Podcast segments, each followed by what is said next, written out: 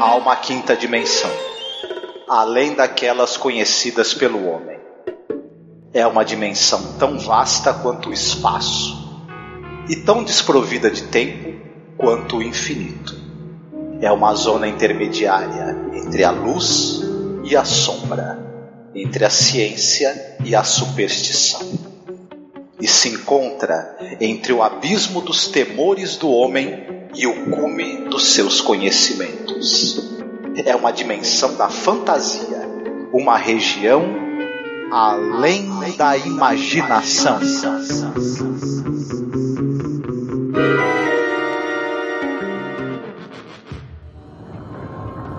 They don't sound right.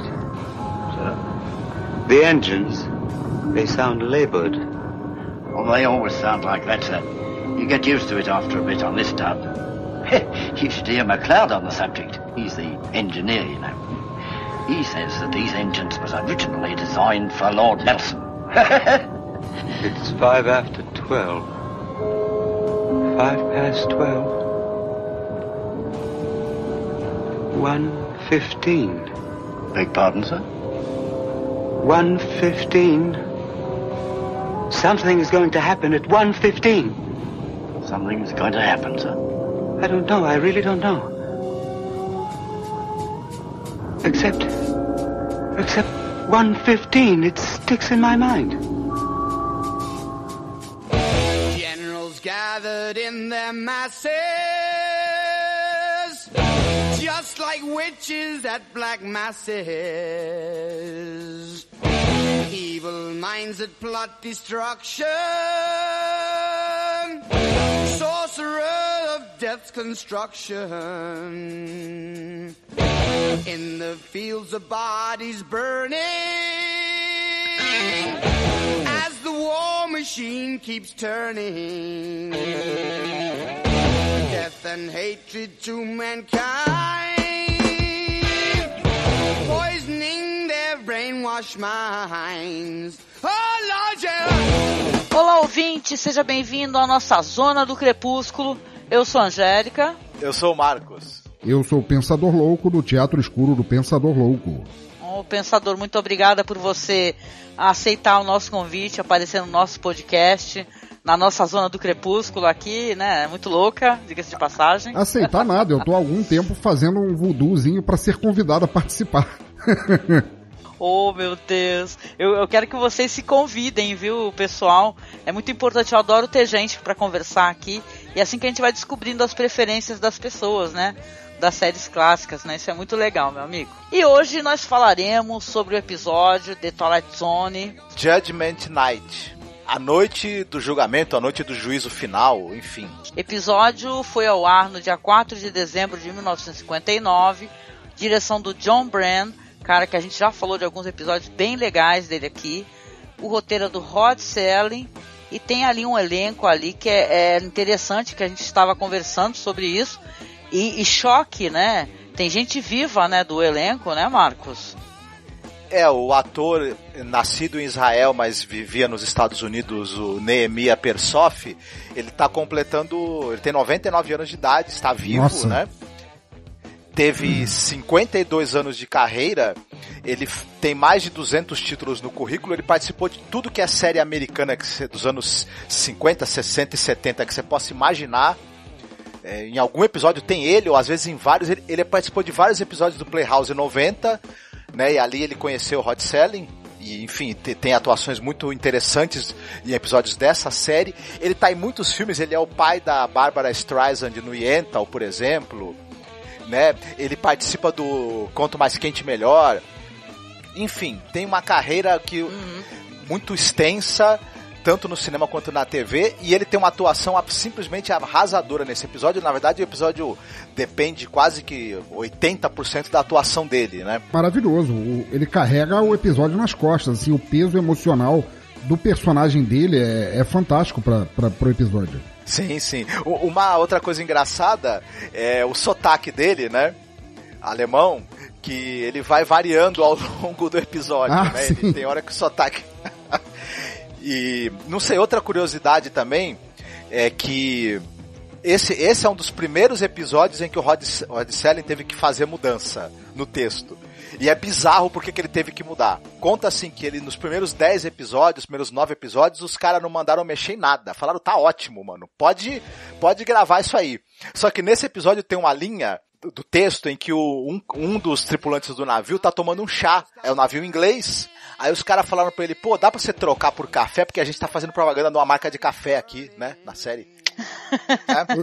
é, é. é o, o Sérgio até reclamou disso daí. O jabá, jabazinho básico, né?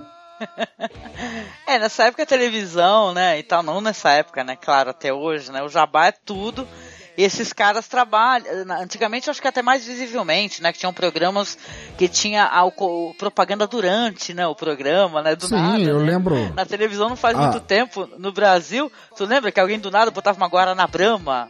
Vai um exemplo, Sim. Né, uma Guaraná Antártica. Na é, novela, na novela tinha um negócio, é. tipo, o que você tá fazendo? Não, eu tô indo no, ban no banco tal, porque o banco tal agora tá dando não sei quantos dias sem juros. Era engraçadíssimo. Ai, caramba, realmente. Continua tendo até hoje. Olha nas aí. novelas e nas séries aí, quando é, se trata, por exemplo, de banco, o pessoal fala o nome do banco que tem conta. É mais barato. Muito bom. Eu acho que o Marcos não tem assistido muita novela recentemente, né, Marcos? Ah, esse, não, esse merchandising continua, assim, desse jeito mesmo, até hoje. Mas não descarado, acho que não é descarado. O quê? Eu vejo novela, ah, mas... Imagine, imagine, descarado mais, mais, cada vez mais. É que às vezes não precisa, é que às vezes não precisa nem, nem falar o nome do banco, né? Eles fazem, compõem a cena, assim, com aquele letreiro gigantesco no banco atrás, assim, então fica bem subjetivo, né? Ah, os caras chegam no nível de, do personagem ser atropelado, os caras falaram, eu fui atropelado pelo modelo novo do carro tal, não, não, não arranhou nem o para-brisa. nem o para-choque. Excelente. Bom, então o episódio de hoje é um episódio que ele vai ter uma temática assim que ele propõe assim uma reflexão referente à guerra, né? Você se colocar no lugar do outro, né? O Max falou muito bem aí desse personagem, desse ator, né? Que ele ainda tá vivo, o Nehemiah Persoff, né? Que ele, é, ele realmente é o episódio, vamos colocar assim, claro que precisa de todo o background, né? Esse diretor, ele é um gênio, né? O que ele construiu aí nessa nesse episódio aí para dar essa sensação meio de claustrofobia, né? Por causa da neblina e tal. É muito legal, né? O, todo mundo comenta que esse é um dos, talvez um dos diretores mais injustiçados, porque as, as técnicas dele, assim, para construir junto com roteiro narrativa são muito boas, sabe? Esse John Brain, né? Então, acho que vai valer muito a pena e com certeza, ouvinte, se você não assistiu, você vai gostar demais. O diretor até a, as coisas que ele faz para poupar orçamento, como usar a névoa como premissa para não mostrar tudo o que está acontecendo, os tiros disparados, os danos causados em determinado ponto do, do episódio, em que não dava para mostrar porque o orçamento era, era limitado e ele usou a névoa para a pessoa deixar subjetiva na cabeça o que estava acontecendo ali. Sim, sim. Ah, isso aí, sabe de quem que eu lembro? Eu lembro daquele filme de terror, aqueles outros, né? Que a névoa também ela é, ela é muito utilizada dentro da história para mostrar o quão presos eles estão ali naquela Exato. situação, né? E quando as coisas se abrem, você tem todo aquele, né? Plot twist, né? E tal, né?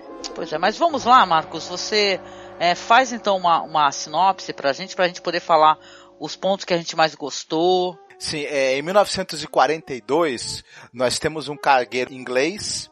Ele está cruzando os mares num comboio, mas por algum motivo tem um problema nas máquinas desse cargueiro. Ele acaba ficando para trás desse comboio, acaba ficando sozinho, afastado do restante do, do, dos outros barcos. E durante o nevoeiro, né? E, do, e nesse barco um dos passageiros é um sujeito né, chamado Karl Lancer, que por incrível que pareça é alemão, né, em plena é, Segunda Guerra Mundial tem um alemão ali dentro de um barco inglês. Esse cara, ele tem um pequeno problema que ele não lembra quem ele é, o que, que ele está fazendo ali, como ele chegou naquele barco. Ele sabe apenas o nome dele, ele sabe que ele está há pouco tempo na Inglaterra, pouquíssimo tempo, e ele não, não lembra de mais nada. Porém, à medida que o dia vai avançando, ele começa a ter uma forte sensação de que alguma coisa terrível vai acontecer. E ele sabe inclusive o horário, né, que a 1h15 da manhã algum fato terrível vai acontecer com aquele navio, com aquelas pessoas. O que será? Vamos descobrir assistindo o episódio, né? Ah, tá, beleza. É, eu achei muito interessante, logo que eu assisti, porque ele, ele gera, eu acho que ele foi profunda inspiração para o primeiro arco do Sandman do Neil Gaiman, é, em que um dos um, um dos personagens é condenado pelo, pelo Morfeu, pelo, pelo sonho, a, a viver um eterno despertar, que é ele estar dormindo ele acordar dentro do sonho, morrer, acordar dentro do sonho, morrer numa cascata de sofrimento em que ele nunca acorda de verdade e é apenas uma sucessão de pesadelos. E eu achei muito legal ver um, uma raiz dessa história nesse episódio, que é muito legal você imaginar o Sr. Lessner, ele tá ali no. Você não imagina é, de onde ele vem no início do episódio, o, o que é que ele está fazendo e tudo mais, e ele é convidado a comungar ali, a confraternizar com os outros é, passageiros do navio, e, e você tem uma noção muito clara dele, ao mesmo tempo, não saber o que ele está fazendo ali, ele está vivendo como é a situação, uma situação de sonho, e ao mesmo tempo dele ter noção de coisas que ele não deveria saber sendo um passageiro daquele barco, como quando ele fala da, das especificações ou dos métodos de batalha dos, sobre, dos submarinos é, alemães e tal. E é muito legal você se deixar levar nessa história. Você compra a, o atordoamento dele, assim, a, o, o, o, o quanto arraigado ele tá sem saber como ele tá naquela história. Sim. O episódio entrega muito com muito pouco, né? Ao mesmo tempo, né? Você tem aquele negócio do vilão arquétipo, né? Do, do cara assim, que é o cara tentando não ficar louco com a situação, né? Você sente até pena, né? Ele é um cara que ele inspira, né? Porque, por causa da confusão dele, né? Aí você vai descobrindo, pô, caramba, tem um cap guardado no meio das roupas dele e tem ali um oficial, né, e tal do da marinha, né, alemã, de, oficial de guerra, se não me engano, que está escrito lá. Isso. Então ele inspira até certa pena, né? E depois você, você vê, é, conforme ele vai descobrindo, eu acho muito legal isso daí quando tem alguns episódios. Nesse episódio tem, tem naquele filme maravilhoso The Wicker Man, né, com Christopher Lee, que é, tudo vai soando como uma investigação. As coisas a gente vai descobrindo aos poucos, até você ter aquela, aquela revelação final, né? Isso é muito interessante, viu? É, mas ao mesmo tempo, ao mesmo tempo ele dá indícios de quem ele é logo desde o início. Por exemplo, quando ele senta para tomar um café com o pessoal do barco que está jantando e ele é convidado como se fosse, se fosse apenas mais um, um que estava um que estava na lista do barco, mas o pessoal não sabia bem quem era, e eles falam do medo que eles têm de serem é, torpedeados pelos submarinos é, alemães que estariam supostamente cercando o barco deles, e ele começa a usar da autoridade dele, falando é, questões técnicas. Né? Isso, exatamente, que ele não deveria saber. E, e quando ele mesmo entra em colapso na alienação dele do, de não saber o que ele está fazendo ali, ou como ele sabe daquelas coisas, tendo que ele tinha muito pouca memória, é, e o pessoal tenta ajudar, ele é agressivo nas respostas, porque aí você vê já brilhar o, a estrelinha de oficial dele, assim, que ele era um cara acostumado a dar ordens, a, a, a não ter que se, se justificar por nada. Ele era o cara que estava em comando e ele está invertido num papel em que ele está é, muito vulnerável, muito fragilizado ali, sem saber onde ele está de, direito. Sim. Não, e tem um lance que eu acho muito interessante, né? A, aquela questão do, do medo que inspira o submarino, né? Isso é muito interessante que eles vão tendo essa conversa, né? Que submarino ele tá ali, né? Que ele tá, ele fica abaixo do mar, né? Aí ele corrige, né? Bem como você falou, fala é, mas na, mas o submarino ele vai vir a, a até a, a superfície, né? E tal, e começa a explicar e todo aquele lance dele escutar o maquinário do, do, do barco e falar, porra, parou, não está funcionando, né? Então é muito interessante, né? Um cara que ele tem as informações todas, né? Ele tem um ar sim de autoridade, concordo demais contigo. Sim, na hora, na hora mesmo que ele tenta falar é, que, ele, que ele tá bem, que, que ele derruba o café quando perguntam como é que ele sabe tantas coisas técnicas, o garçom lá do, do, do restaurante no, no, navio onde eles estão que se oferece para limpar, ele tira a mão de mim, ninguém limpa. Você nota que ele, que ele é um pequeno ditadorzinho ali, mas ele, ele tá muito confuso. E, e isso que você falou é, é, é extremamente importante, porque eles estão tendo, até esse momento, assim, eles estão tendo uma discussão de cavalheiros e, e isso que eles falam, assim, um dos senhores que está sentado na mesa fala assim, porra, eu preferi enfrentar um encouraçado, que pelo menos a gente vê o que a gente está tá enfrentando. Não um submarino que se esgueira assim à beira d'água para torpedear a gente sem a gente nem sentir. Eu queria ver uma batalha de verdade, não um ato cruel e covarde de ataque sem a gente saber o que está acontecendo, que de certa forma reflete o que ele fez, né? na terceira temporada da série, acho que é uma coisa interessante de falar, esse mesmo, essa mesma ideia de você numa situação de guerra, você ser colocado no lugar do inimigo, né, no lugar da, ou no lugar da sua vítima, é, foi depois retomado num, num, episódio famoso que é um que chama Quality of Mercy, em que o Jim Stockwell ele é um cap, ele é um tenente e eles, eles estão ali com, com, o exército americano, ele, ele tá cercando uma força de soldados japoneses que ela tá numa posição desfavorável e ele ordena uma investida para massacrar os caras ele troca. Na, na história, ele, ele, ele por, por, por motivos mágicos, enfim, aquela coisa do além da imaginação, ele acaba trocando de lugar com um, um, um, um, soldado lá japonês também que observa o capitão ordenando que eles não se rendam e lutem até ser todos massacrados. E ele, e ele se coloca no lugar do inimigo que vai ser atacado sem dó. Então ele, isso é meio que retoma, né? Esse tema é retomado depois num episódio muito bom que a gente vai falar dele no futuro, né? Muito bom, é tipo um exercício, um exercício de empatia, né? Você realmente ser colocado no, de, da posição de algoz na posição de vítima, né? Isso. Eu até tava conversando com o Marcos, né?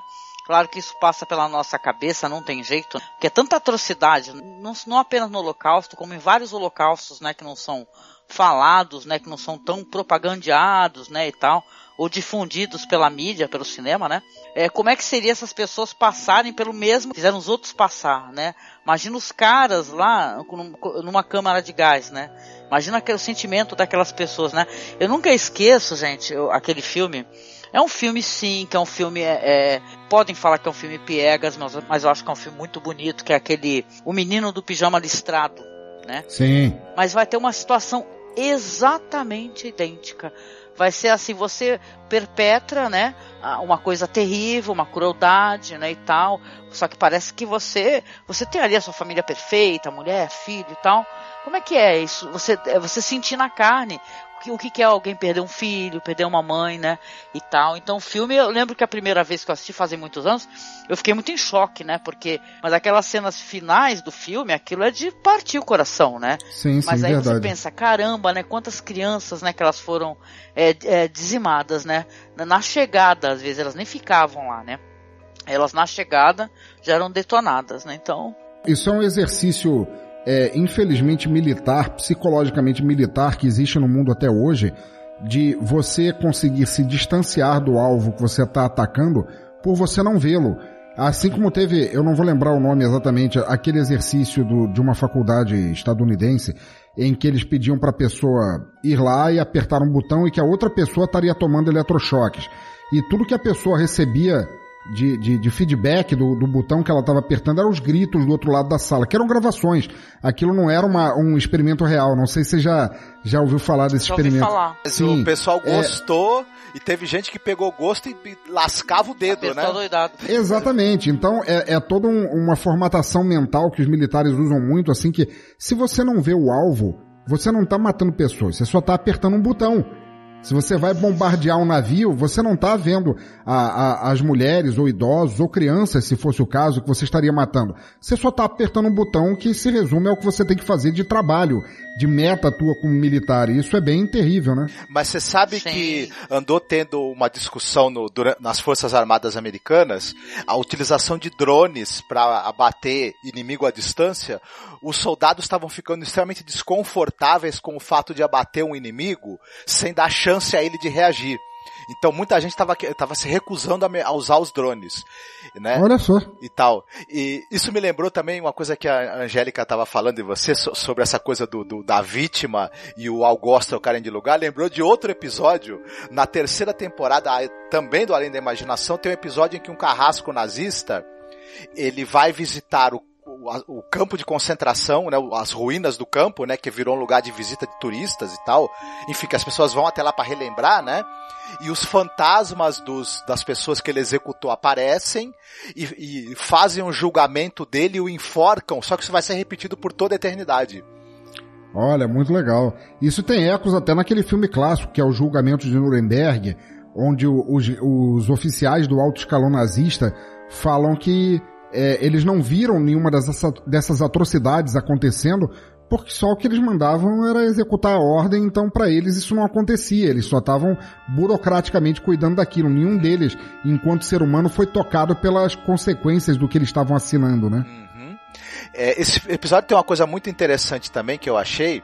É, é uma coisa curiosa, você tem, você tem esse negócio de quando alguém entra na cabine no início do episódio, a luz apaga. Então você já começa é verdade. a ter um, uma indicação de que alguma coisa ali tá errada ou tá fora do, do, do lugar. É, as pessoas todas do navio são muito empáticas com o o Lancer. É uma coisa interessante, ele é um alemão ali, as pessoas, por mais que elas fiquem desconfiadas da presença de um cara que ele mesmo fala que nasceu em Frankfurt, elas não Isso. o tratam como um inimigo, elas se preocupam com ele, elas se preocupam com a condição de saúde dele, dele tá lá nervoso, com perda de memória, então todo mundo é muito afável e, e, e muito empático com ele. E e, e, isso acaba reforçando o desespero dele de não querer que aquelas pessoas morram. E acho que quando ele percebe que ele é o mandante da morte delas, isso aí para ele é realmente ele se, ele se, se quebra enquanto ser humano, né? E passar por isso pela eternidade vai ser algo muito muito terrível, que é, que é o que aquele é, soldado, né? O, o soldado alemão ali perto do final? É, fala para ele, a gente, a gente matou mulheres, crianças que a gente não conhecia, não eram militares, a gente merece essa punição para sempre. Sem aviso, né? A gente matou eles sem Isso. aviso, a gente simplesmente chegou atirando. Que, aliás, é feito, esse, esse, esse oficial, é quem vive ele é aquele ator, quem, o James Franciscus, bem novinho, né? Eu quase não reconheci, Sim. inclusive, ele... Caramba! É, ele, ele, quando ele ficou mais velho, ele ficou bem mais magro do que ele era, o rosto dele mudou um pouco, né? Enfim. Ai, caramba, eu achei um tremendo episódio, cara. Ele propõe essa, essa reflexão que a gente, do que a gente estava conversando aqui, né? Se colocar no lugar, né? Eu acho que a gente vive uma época assim, é, com uma ausência absurda de empatia, sabe, de ridicularização, sabe, de defesa de, de sabe, de gente horrorosa, sabe, para falar o que pode. Então é, é legal tentar se colocar no lugar do outro, né? Eu acho que a gente está vivendo essa época agora, assim. É, so, sob a bandeira de, entre aspas, política, as pessoas tendem a, a renegar ou taxar como falso ou ridículo, etc e tal, constituições da vida humana, dos direitos humanos como um tal, simplesmente por, por questões de, de do próprio bolso, né? Como se a lei de Gerson tivesse vi, é, valendo agora ao extremo, e a gente está vivendo isso agora, e esse episódio mostra exatamente como como isso é errado, né? Os erros de você insistir ou praticar esse tipo de coisa. Cara, a história é uma coisa cíclica mesmo, né? Porque é, a gente às vezes vê as coisas horrorosas que aconteceram no passado e as pessoas esquecem, né? Por falta de se informar, por falta de tentar. Sabe porque, porra, a gente tem internet ao nosso favor, né? Não apenas contra a gente, né? Mas ao nosso favor, né? Onde a gente pode buscar informação, tem o próprio podcast. Nossa, tem um, uma lista enorme de podcasts de história, sabe, para quem gosta de podcast, né? Então eu, acho muito esquisito as pessoas ficarem é, relativizando, sabe? Ou fazendo algum revisionismo, falando que isso ou aquilo não, não, aconteceu, que não foi bem assim, sabe? Isso é tão perigoso, né? Então isso tem a ver até inclusive com a minha recomendação. Mas assim, basicamente é um episódio que eu achei bem legal, interessante pra caramba. Diz que tem até uma referência com o filme do Hitchcock, né, esse negócio do uso da neblina e tal. Ah, sim, né? sim, sim, com certeza. Então, não lembro o nome do filme agora de cabeça, né? A neblina Mas... foi usada como, como recurso para eles esconderem um pouco as deficiências da cenografia, né? Que não, não dá para ficar reproduzindo perfeitamente deck de navio com todos os detalhes numa série e serviu também como um elemento de mistério, né? E de, e de criar um clima de, de tensão, de imaginação, de, de, de, até de suspense, de terror. Então, é, resolveu um problema técnico e funcionou como recurso narrativo. Parabéns. É um recurso é, dá, dá um ambiente pesadelesco, se é que essa palavra existe assim para série. É, eu, eu achei muito legal. Então, vamos lá para a sessão de recomendações. O é, que, que você recomendaria, meu querido pensador?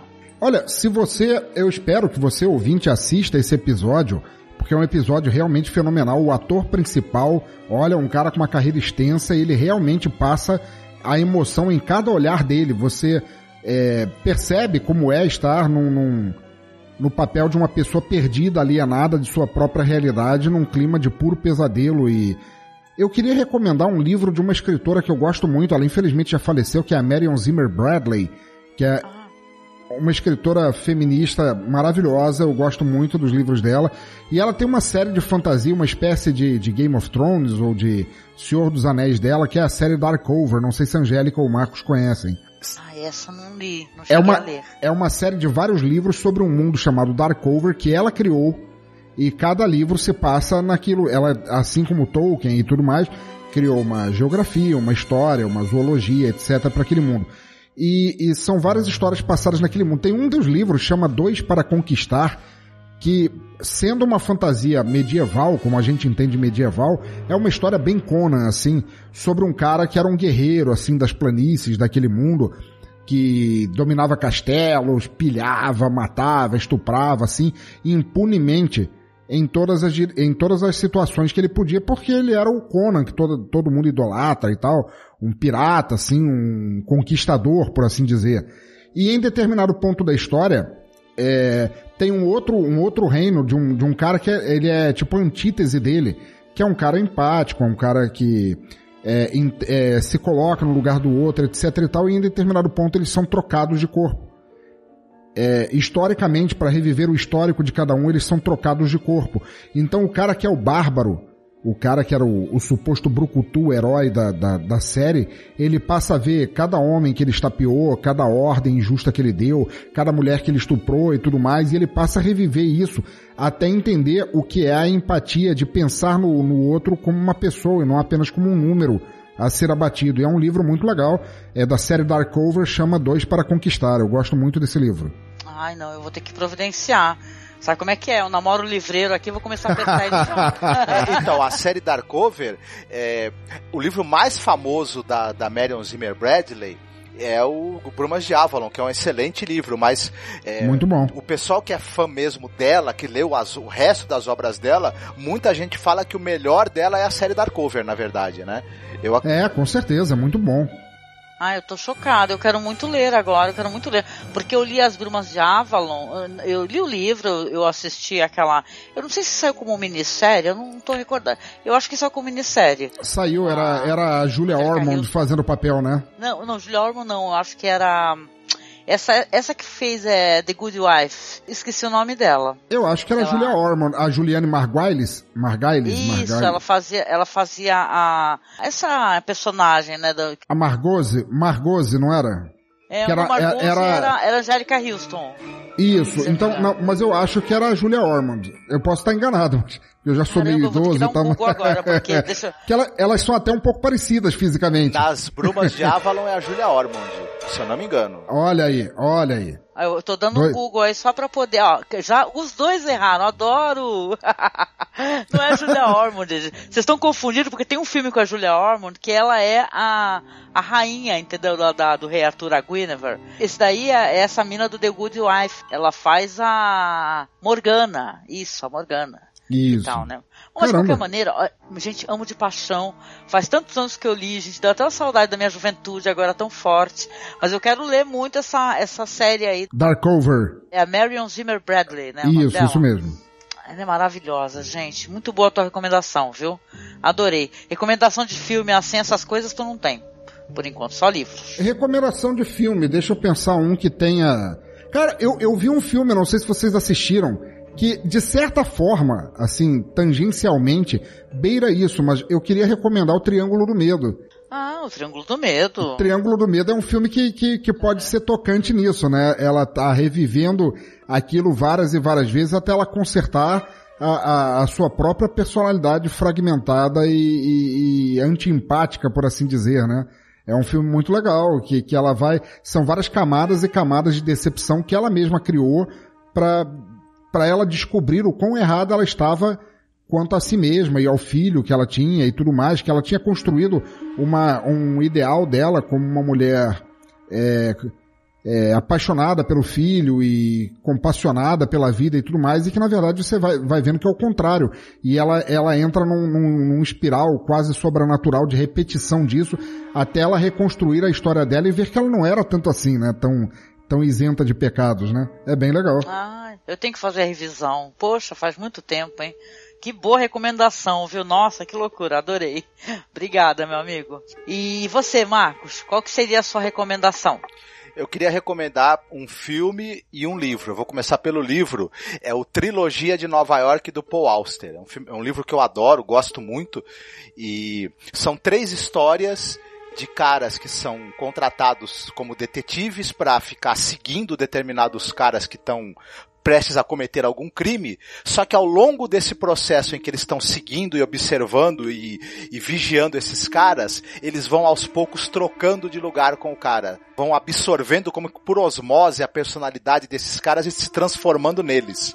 Isso, Olha só, interessante. Isso poderia ser um spoiler, né? Falar assim, caraca, tu acabou de entregar as histórias, na verdade, não, não é um spoiler tão importante porque o, o barato dessa história é o processo que, que, que, leva a isso, não o fato em si. Vale muito a pena é, ler, então. Tem, tem publicado no Brasil, tem mais de uma edição, é fácil de encontrar.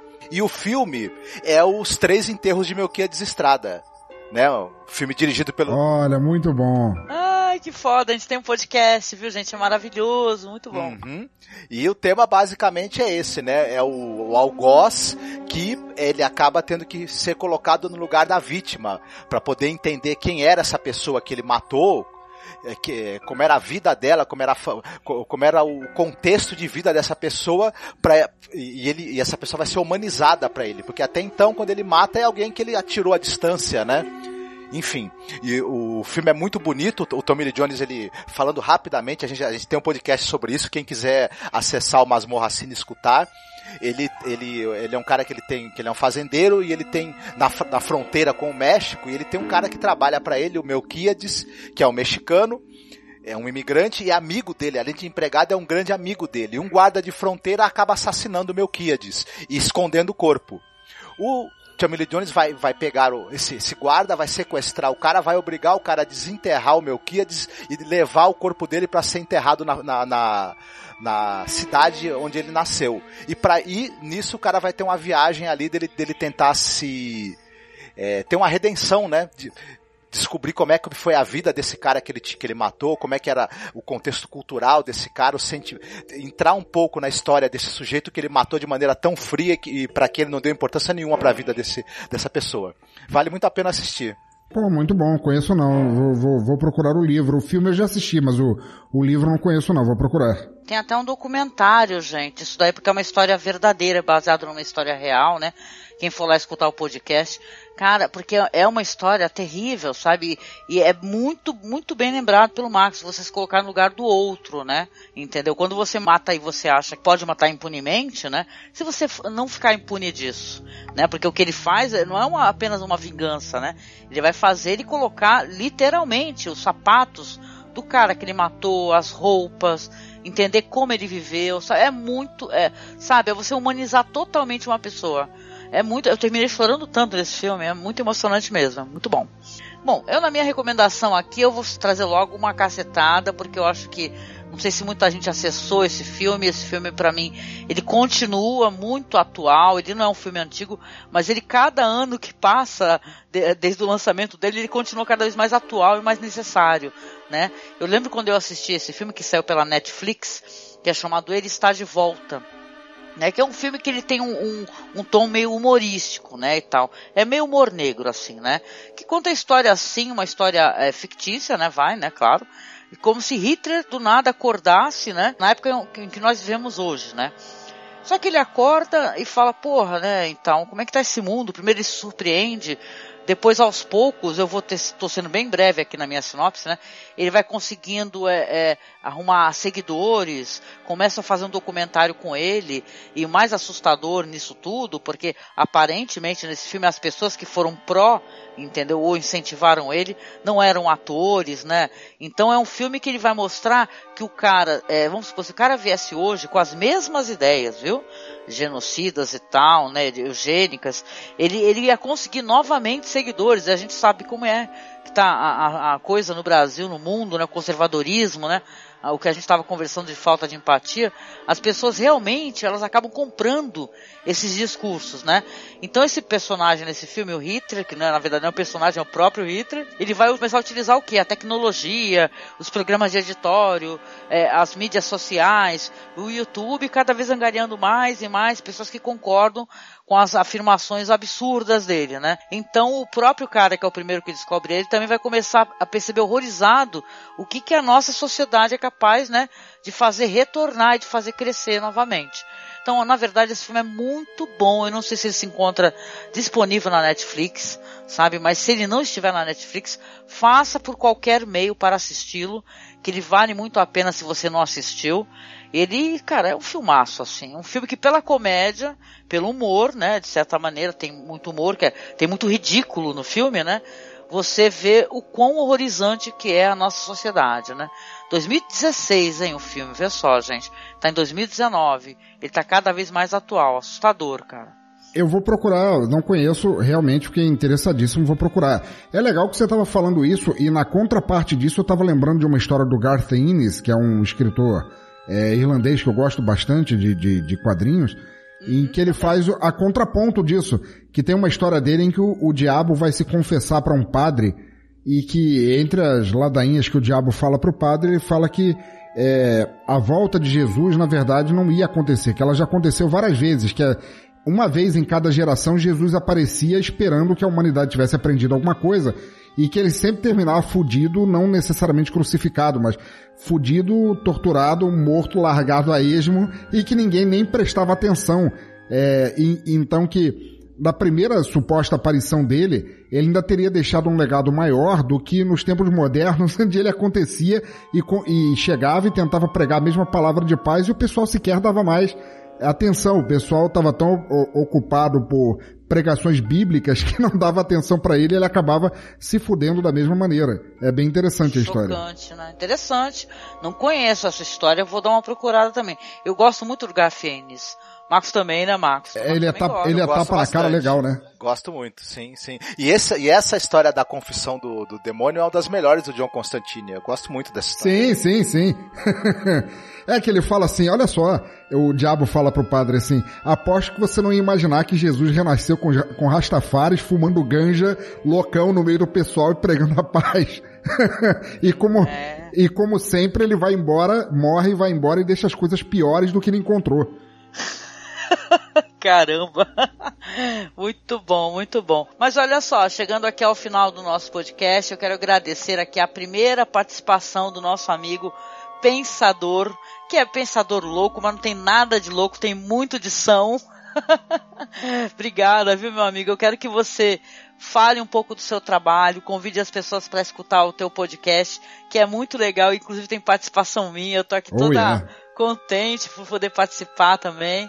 Pois então, eu cometo o Teatro Escuro do Pensador Louco. Vocês podem encontrar tudo isso em bladobladoblado.pensadorlouco.com. Tem podcast falando sobre músicas que vocês nunca ouviram porque são muito fora do esquemão, mas vale a pena ouvir. Sobre é, audiodramas de autores em ascensão no Brasil que vale muito a pena escutar. E sobre filmes que às vezes nunca foram lançados no Brasil e valem muito a pena ver. E vocês podem encontrar tudo isso lá. É, ouçam com moderação. muito bom, gente. Vocês têm que visitar porque é muito legal o trabalho do nosso amigo aí, viu?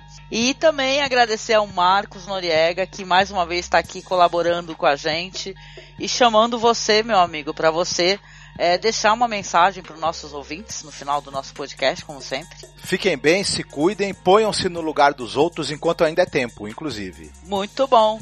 Tic-tac, gente. Beijo para vocês e até o próximo podcast. Fiquem bem. Tchau.